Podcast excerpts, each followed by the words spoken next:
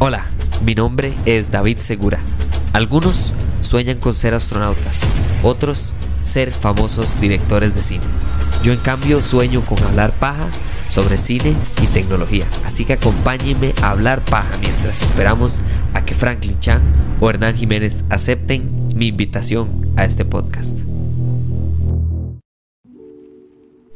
Dicen que el tiempo lo cura todo, pero también hay que aceptar que hay cosas que el tiempo más bien empeora.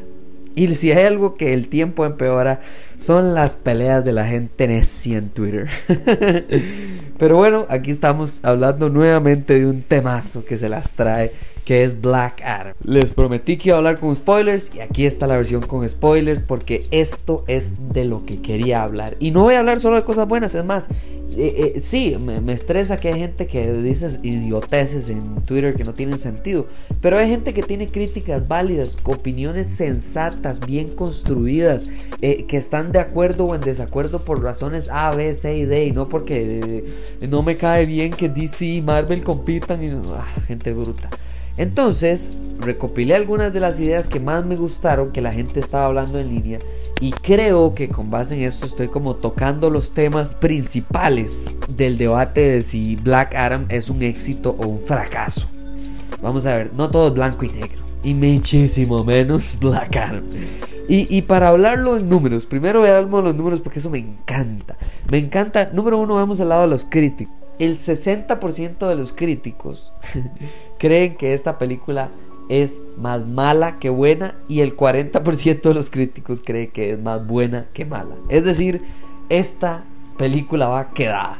Llevo 40% Rotten Tomatoes del lado de los críticos.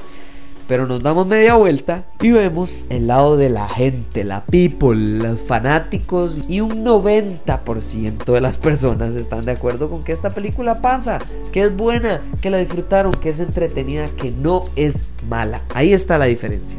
Cuando la gente ve Rotten Tomatoes y ve un 40%, no significa que eso significa que todo el mundo le dio un 40%. No, eso significa que el 60% de la gente criticó más que alabó a la película. Mientras que el 40% que dijeron que fue suficientemente buena o entretenida, de, también tenían críticas hacia la película. Entonces hay que entender un poco cómo es que funciona Rotten Tomatoes. Y del lado de la audiencia, igual, pero es masivamente mejor. Es más, y aquí un datazo increíble. Esta se convierte en la película de DC una, creo que la segunda película de DC que mejores reseñas tiene Rotten Tomatoes del lado del público. Y como la cuarta peor, de abajo para arriba, en cuanto a críticas de reseñas, es decir, de críticos, de personas del lado de Rotten Tomatoes, que obviamente le dieron 40. Ahora, del lado de plata, si usted quiere hablar de plata, porque probablemente de, la plata hace que se mueva al mundo, o en este caso Hollywood, o en este caso Kandak, qué buen chiste. Eh, si lo entendieron es porque ya vieron la película y si no, bueno, ahí hay un spoiler. el punto es que eh, esta película costó 195 millones de dólares hacerla. ¿Está cara? la verdad es que yo veo mucha de esa plata en la pantalla. El reparto, bien. Eh, los efectos especiales, en la mayoría, bien. La música, bien. Eh, el color, bien. La edición, pésima. Pero en general yo veo la plata. Yo la veo porque de verdad que no es como esas películas que usted dice, pero ¿cómo esto costó tanta plata si los efectos son paupérrimos? De nuevo, a eso es a donde voy. 195 millones sigue siendo mucha plata, obviamente. Pero, solo para que nos demos una idea, solo en el primer fin de semana, porque se estrenó la semana pasada, solo en el primer fin de semana a nivel mundial recaudó más de 143 millones de dólares en el primer fin de semana. Ahora, para recuperar la plata debería de por lo menos, por lo menos llegar a unos 300 millones, ¿ok? Pero ya lleva una gran parte, casi la mitad de lo que ocupa para poder recuperar lo que invirtió, más mercadeo, más bla, bla, bla, bla, bla, y empezar a generar ganancia tiene que ser dos veces, o sea, por lo menos unos casi 400 millones. Ahora, eso a quién le importa? A mí no. a mí lo que me interesa es ver que el dinero que están invirtiendo, que la Roca decidió poner su nombre desde hace 16 años para este rol que siguiera siendo un proyecto importante. Ahora, creo que fue importante del lado de los guionistas, sí, pero no lo, no lo suficiente. Del lado de los editores, No, no le dieron importancia a los editores. Y vamos a hablar de lo bueno y de lo malo de esta película. Muy fácil. Empecemos con algo bueno que es lo más obvio del mundo. Los personajes. Los personajes que esta película se roban la película es número uno Pierce Brosnan como Doctor Fate, ¿verdad? También llamado Kent Nelson. Para los que no saben, Doctor Fate es un personaje que nació desde 1940, es increíblemente interesante y tiene una de las dualidades de personaje que no nos muestran en esta película para ahorrarnos tiempo, pero que igual lo vemos al final porque esa es la razón por la que, ¿verdad? Hawkman es capaz de agarrar el casco y tener los poderes. Eh, el casco es como el anillo de linterna verde. Cuando linterna verde se pone el anillo, tiene poderes. Cuando la persona, cuando Doctor Fate se pone el casco, tiene poderes.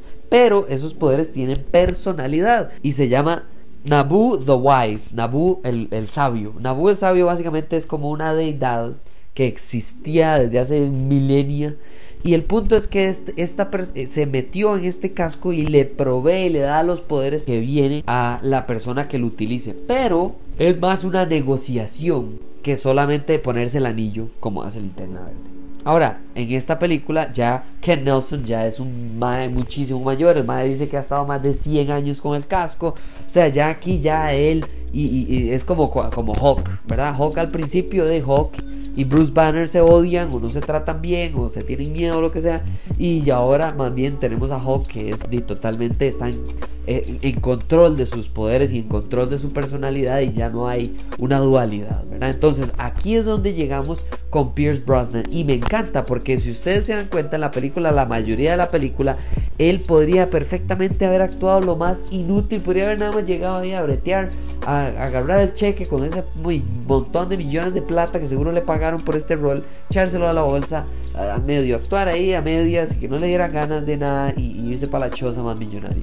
Pero no, este Mae le mete toda la gana al rol, le entrega todo a este rol, que es primordialmente efectos especiales. Es dificilísimo. Además de eso es con un doble de efectos especiales. Entonces el MAE tiene que tener un doble, pero también tiene que tener un doble con esos puntos del traje, no sé qué, de ponerse el casco, de saber cuándo caer, cuándo levantarse y fingir que va a volar. O sea, el rol es dificilísimo y Pierce Brosnan agarró a Doctor Fate, que de paso ya dije que es uno de mis personajes favoritos de todo DC, no solo la, la Sociedad de la Justicia para mí eso es una de las cosas que más fortalece a Black Adam. Es, este más es todo, o sea, Doctor Fate tiene comedia, tiene acción, tiene fuerza, tiene momentos serios, tiene momentos graciosos, tiene drama, tiene tristeza. El malo tiene todo, tiene liderazgo. O sea, el más se robó la película para mí. Y aquí es donde vamos a la parte, a mi parte favorita de la película. Vamos a ver, eh, eh, la acción, la comedia y la entrega de este personaje hace que opaca lo malo. ¿Qué es lo malo? Número uno, Ciclón. Y Ciclón es una dualidad porque esta madre eh, ella como actriz no la culpo, ella di, no, tenía ni líneas para dar nada más, tenía de casi, casi que actuar como tres líneas que tenía y un par de ah, uh, ah, uh, y ya, se acabó la película para esta mujer y mae. Entonces yo digo, ¿y qué va a hacer uno? Si a uno no le dan líneas, usted no puede interpretar más un, un personaje que no le dan suficiente guion. Eh, eh, pero aquí es donde pongo el, aquí es donde incluso doy el ejemplo. Vea por qué no culpa al personaje, a la actriz, perdón, de este personaje. Porque ella, junto con Adam Smasher, con este mae, el famoso, eh, eh, tenían química, mae. O sea, tenían estas conversaciones en las que yo decía, mae, estos dos maes son buenos actores.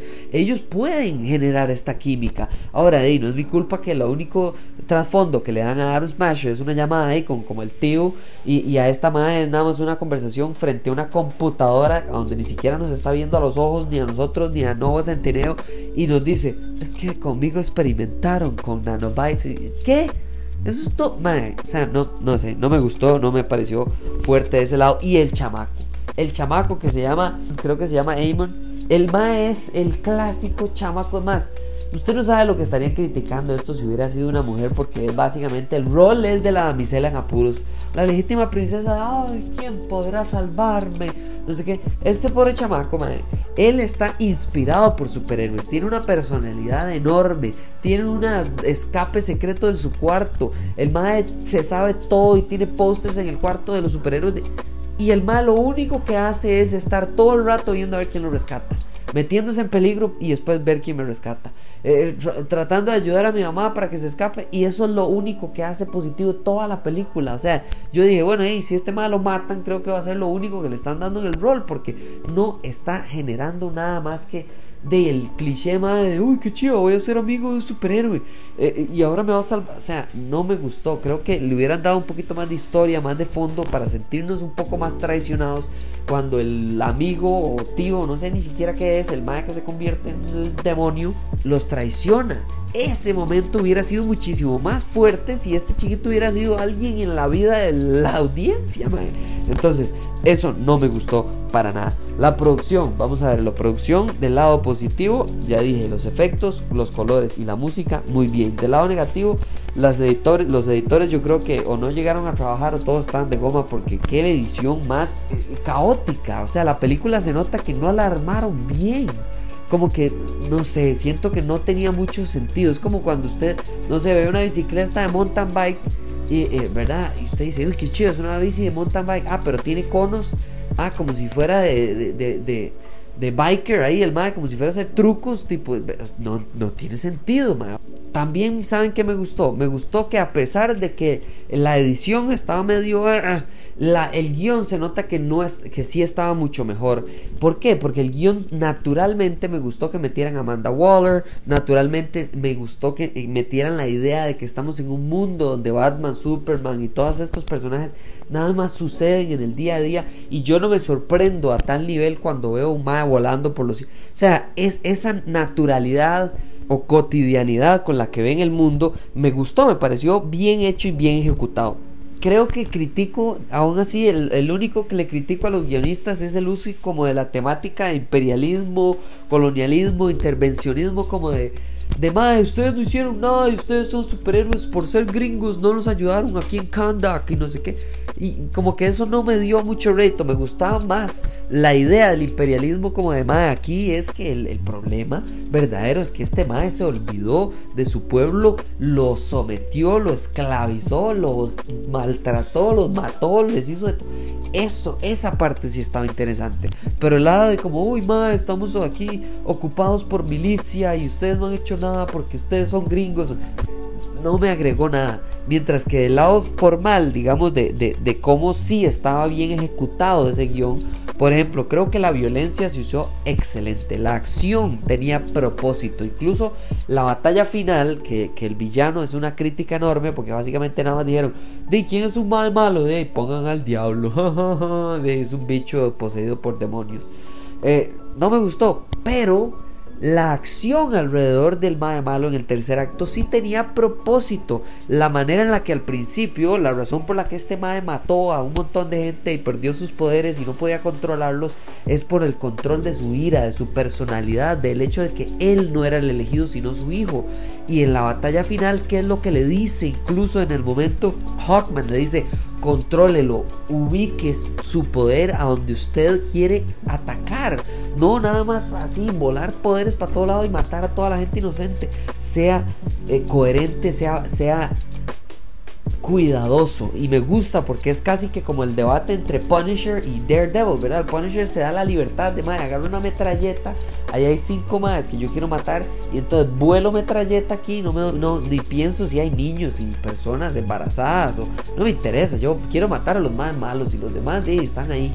Eso no debería de ser. Esa es la diferencia entre Black Adam y Shazam o, Black Adam y Superman y ahí es donde va el lado que me gustó muchísimo porque sí, el más malo, demasiado cliché y no tenía suficiente como caracterización. Pero la batalla final me caracterizó muy bien a Black Adam y el uso de la violencia o del físico, incluso de la roca, que me encantó. Cierro con lo siguiente: esta idea que tiene la gente, que por alguna extraña razón, esta película era la que tenía que hacer o deshacer el universo cinematográfico de DC, está absurda y absolutamente equivocado. No me importa lo que usted piense, si le encantó esta película o si no le gustó. El universo de DC opera con o sin La Roca, con o sin esta película, con o sin su comentario en Twitter, con o sin Rotten Tomatoes, con o sin IMDb. No dependen de usted y de mí a tal punto que van a quebrarse solo porque no fuiste a ver esta película porque no. La verdadera crítica, o si usted verdaderamente quiere criticar esta película, perfecto. Pero no, no tiene sentido que usted extrapole esta vara y diga, ah, esto es el, el principio y el fin. Y, es, y cierro con esta idea porque me encanta. Vamos a ver, mucha gente me ha escrito como de, madre, ¿cómo es posible que le encantara esta película? Madre, no es que me encantó la película, me encantó disfrutar de nuevo una película de superhéroes. Porque salí del cine bastante triste, entristecido después de ver Doctor Strange and the Multiverse of Madness. No me gustó la experiencia de Thor, Love and Thunder. Que odié las películas, no, pero hace rato no salía así de una película, no salía feliz. Es más, un día de estos hablé con un compa de Kevin del podcast con Mango y, y, me dice que ya se le había olvidado la película. Y para mí eso fue lo más positivo porque el hecho de que no saliera con la necesidad de atacar al mundo y decir esto es una basura o de alabar y decir esta es la mejor película desde El Padrino es eso es parte nada más de lo que fue la película que fue entretenida. El final excelente. Qué dicha que Superman tiene el respeto del público de la audiencia pero también de la producción de la gente que está involucrada en hacer suceder nuestros sueños porque eso es lo que son estos personajes son sueños que tuvimos cuando éramos niños y veíamos dibujos animados o leíamos cómics o veíamos Cartoon Network o lo que sea y, y después ya grande decidimos continuar yendo por lo menos a descansar mentalmente un rato, a escaparnos de la realidad y disfrutar de estas locuras que se hacen, que se llaman Star Wars, Marvel, DC, como quiera llamarlo. Muchísimas gracias por escuchar este episodio.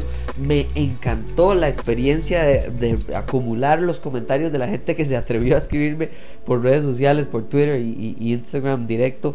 Eh, de verdad que ah, si hay algo que a mí me gusta es eso. Y por último, creo que se viene Black Panther. Eh, créanme que voy a ir al estreno. No, no me perdería eso por nada al mundo. Y de fijo vamos a tener una reseña sin spoilers el día siguiente después de el estreno. Muchísimas gracias por escuchar este episodio, por mantenerse y escribirme con todos los Star Wars que ya veo que también ha sido algo un poquito que los ha dividido, pero, pero muchísimas gracias por escuchar, por escuchar también a toda la gente que ha apoyado escuchando eh, eh, en Radio Nova Hits, qué bueno que la gente le ha interesado y que me han escrito diciendo, madre, qué bueno que usted está ahí, qué bueno que usted sigue eh, en radio ¿verdad? Y, la gente que escucha por TuneIn o que se mete a la página No Hits, muchísimas gracias y nos escuchamos en la próxima. Chau.